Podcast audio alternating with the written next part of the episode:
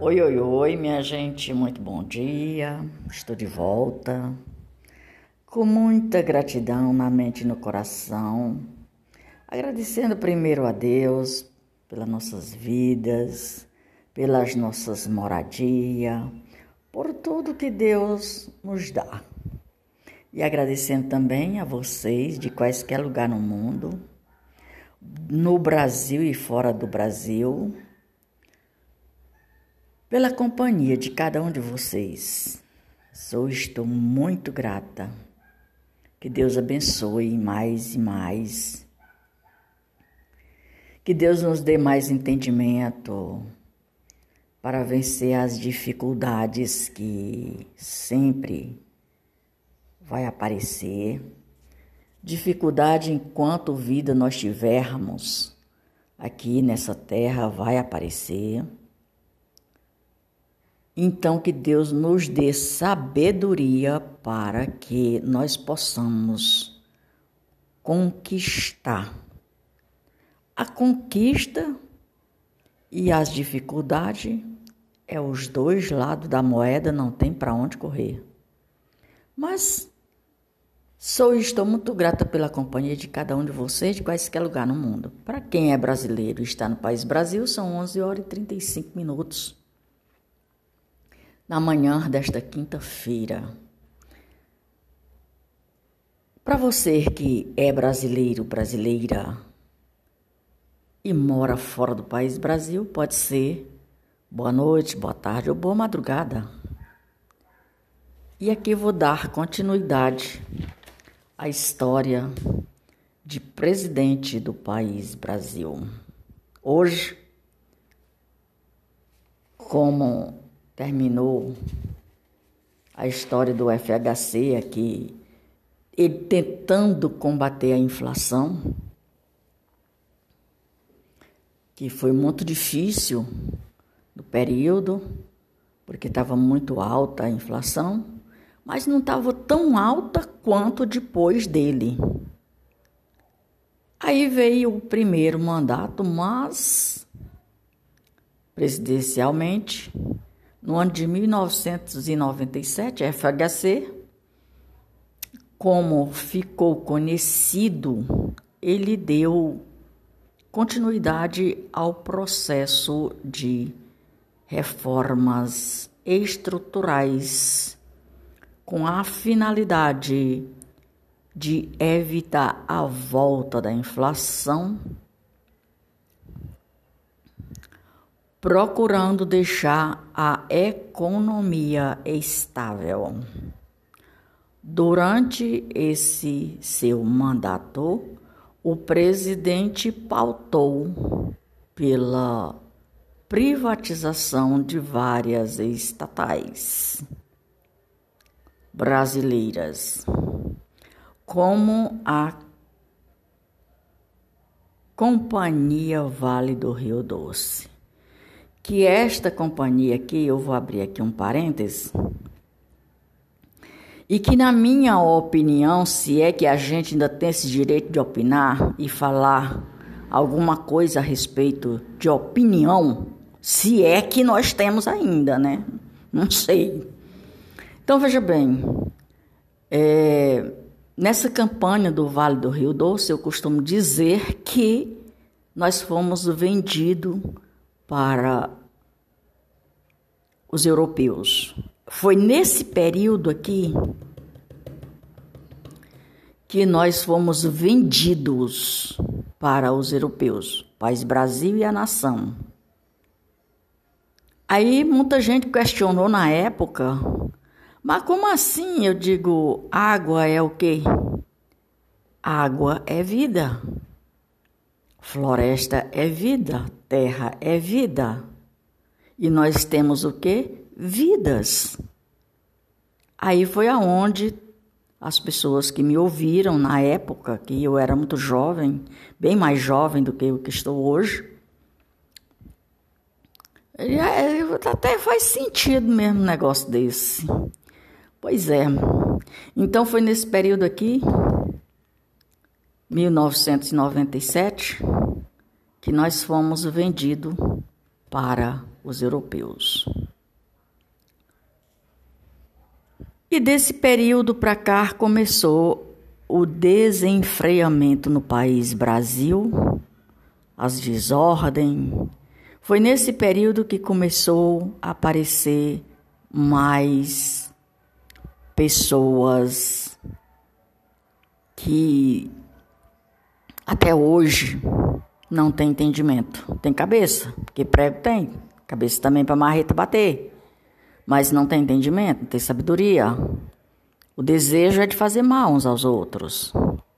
Foi desse período aqui que começou tudo isso. Eu morava lá no interior. É, nessa época eu estava casada, recém-casada. Eu tinha entre 17 e 18 anos. E quando a gente é bem mais jovem, o pessoal que escuta a gente não quer dar o ouvido que a gente fala. Acho que a gente está falando abobrinha, mas nem sempre todo mundo que é jovem fala abobrinha, minha gente. Tem crianças que têm sabedoria de Deus e que fala a verdade. E muita gente não quer dar ouvidos ou prestar atenção no que aquela criança está dizendo. Porque na época, 17, 18 anos, é, a gente não era adulto ainda. Era a partir de 21 anos que passava a ser adulto. E no interior, o que prevalecia era a inocência, né? a inocência da pessoa. Podia ter barba branca, mas o que prevalecia era a inocência da pessoa. E quando, nesse período aqui de 1997, eu já estava na capital, capital de Fortaleza, e eu já tinha ideia do que se passava na vida, das coisas boas e ruins, porque eu sempre, Deus me deu sempre esse discernimento de entender o que é bom e o que é ruim e não se misturar. E eu sou muito grata a Deus por isso. Porque eu sempre digo: dinheiro não muda a cabeça de ninguém e nem ninguém muda a cabeça de ninguém. Tudo está dentro de você. Chega um período que você se revela. Uma vez a minha filha mais jovem, mais, mais primogênita, primogênita, falou para mim, quando a gente não, não pode com ruim, a gente se, se juntou ruim. Aí eu fiquei meio aqui é, controversa com ela, porque eu disse que estava errado. E ela não me entendeu. E por isso ela passou as consequências e vive passando até hoje as consequências que não deveria ter passado. Mas isso aí é uma outra história. Vamos aqui a Vale do Rio Doce, que foi o período que nós fomos vendidos para os europeus. Foi desse período aqui que começou o maior desentendimento entre Brasil e os europeus. E até hoje deu uma melhorada no período do governo Bolsonaro de três anos e dez meses. Tem gente que fala que Bolsonaro governou quatro anos. Vem cá, minha gente. Qual foi o dia da eleição? Então, ele não governou quatro anos. Ele governou até o dia da eleição 2022, que da qual ele deveria ter dado continuidade, mas por conta de consequências de malícias é, no governo, ele não teve a chance de retornar para a cadeira presidencial. E quem retornou? Bandido. Quem retornou? Ladrão. Quem retornou? Vamos lá. Então aí está esse esclarecimento para muita gente que não conhece a venda do Vale do Rio Doce. Foi no período do governo Fernando Henrique Cardoso. Então as empresas estatais ficaram tudo com o pé atrás com o Fernando Henrique Cardoso. Foi aí aonde ele não teve mais a chance de governar bem. Aí veio a telecomunicação, a Telebrás, a empresa Telebrás, que são meios de comunicação, que também foi outro desastre. E o Banespa, Banespa, Banco é, pertencente ao governo. E também tinha outro que era o BEC, que também era do estado do Ceará, do estado de São Paulo, outros também, e a compra das empresas estatais. E ocorreu, sobretudo, por grupos estrangeiros, que eu falei lá atrás, lá em cima, anterior, que faziam aquisição, que faziam aquisição das ações ou compravam grandes parte dessas. Assim, assim tornavam-se tornavam-se sócios majoritários. Então, eles passaram a ser sócio majoritário das ações e cada um tinha a sua opinião e da maneira que eles tinham a opinião deles, eles começavam a traçar as suas metas malignas ou benignas.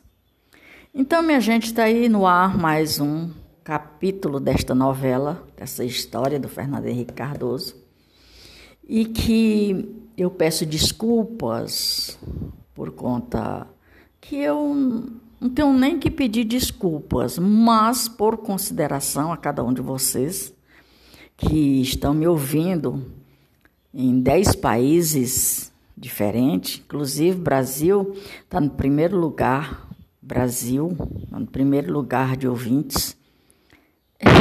Sou muito grata por cada um de vocês. E está sendo assistido, ouvido em 10 países diferentes. Só estou muito grata pela companhia de cada um de vocês, de quaisquer lugar no mundo. Lembrando que eu vou mais volto, Maria de Fátima Braga da Silva Moura Oficial, podcast de número 64, com 425 episódios e com mais de 1.800k em reproduções. Brasília, hoje é, hoje é 18. Está se passando muito rápido o tempo, minha gente. 18 de maio de 2023. Pois é, está no ar aí é o podcast de número 64, com 426 episódios. Eu disse 425, mas não é. 426 episódios com mais de 1.800k. E hoje, 18, 18 de, de maio de 2023. Vamos em frente, só estou muito grata novamente, de novo, pela companhia de cada um de vocês, de quaisquer lugar no mundo. Tenham todos um excelente dia, um excelente. Manhã já está terminando, uma excelente tarde, uma excelente noite que vai vir e assim sucessivamente. Que Deus abençoe a cada um de vocês. Eu só tenho a dizer que orem a Deus para que nós possamos ter liberdade no nosso país e em outros lugares também, porque a nossa liberdade está muito complicada nesse país Brasil. Mas faz parte da vida e nós temos que agradecer a Deus por tudo, sempre agradecer a Deus por tudo. Em todo sentido, agradeça a Deus. Se tá bom, agradeça a Deus, se tá ruim, agradeça a Deus e assim sucessivamente porque faz parte da vida, é o jogo da vida é esse. Lembrando que eu vou, mas volto. Até mais ver.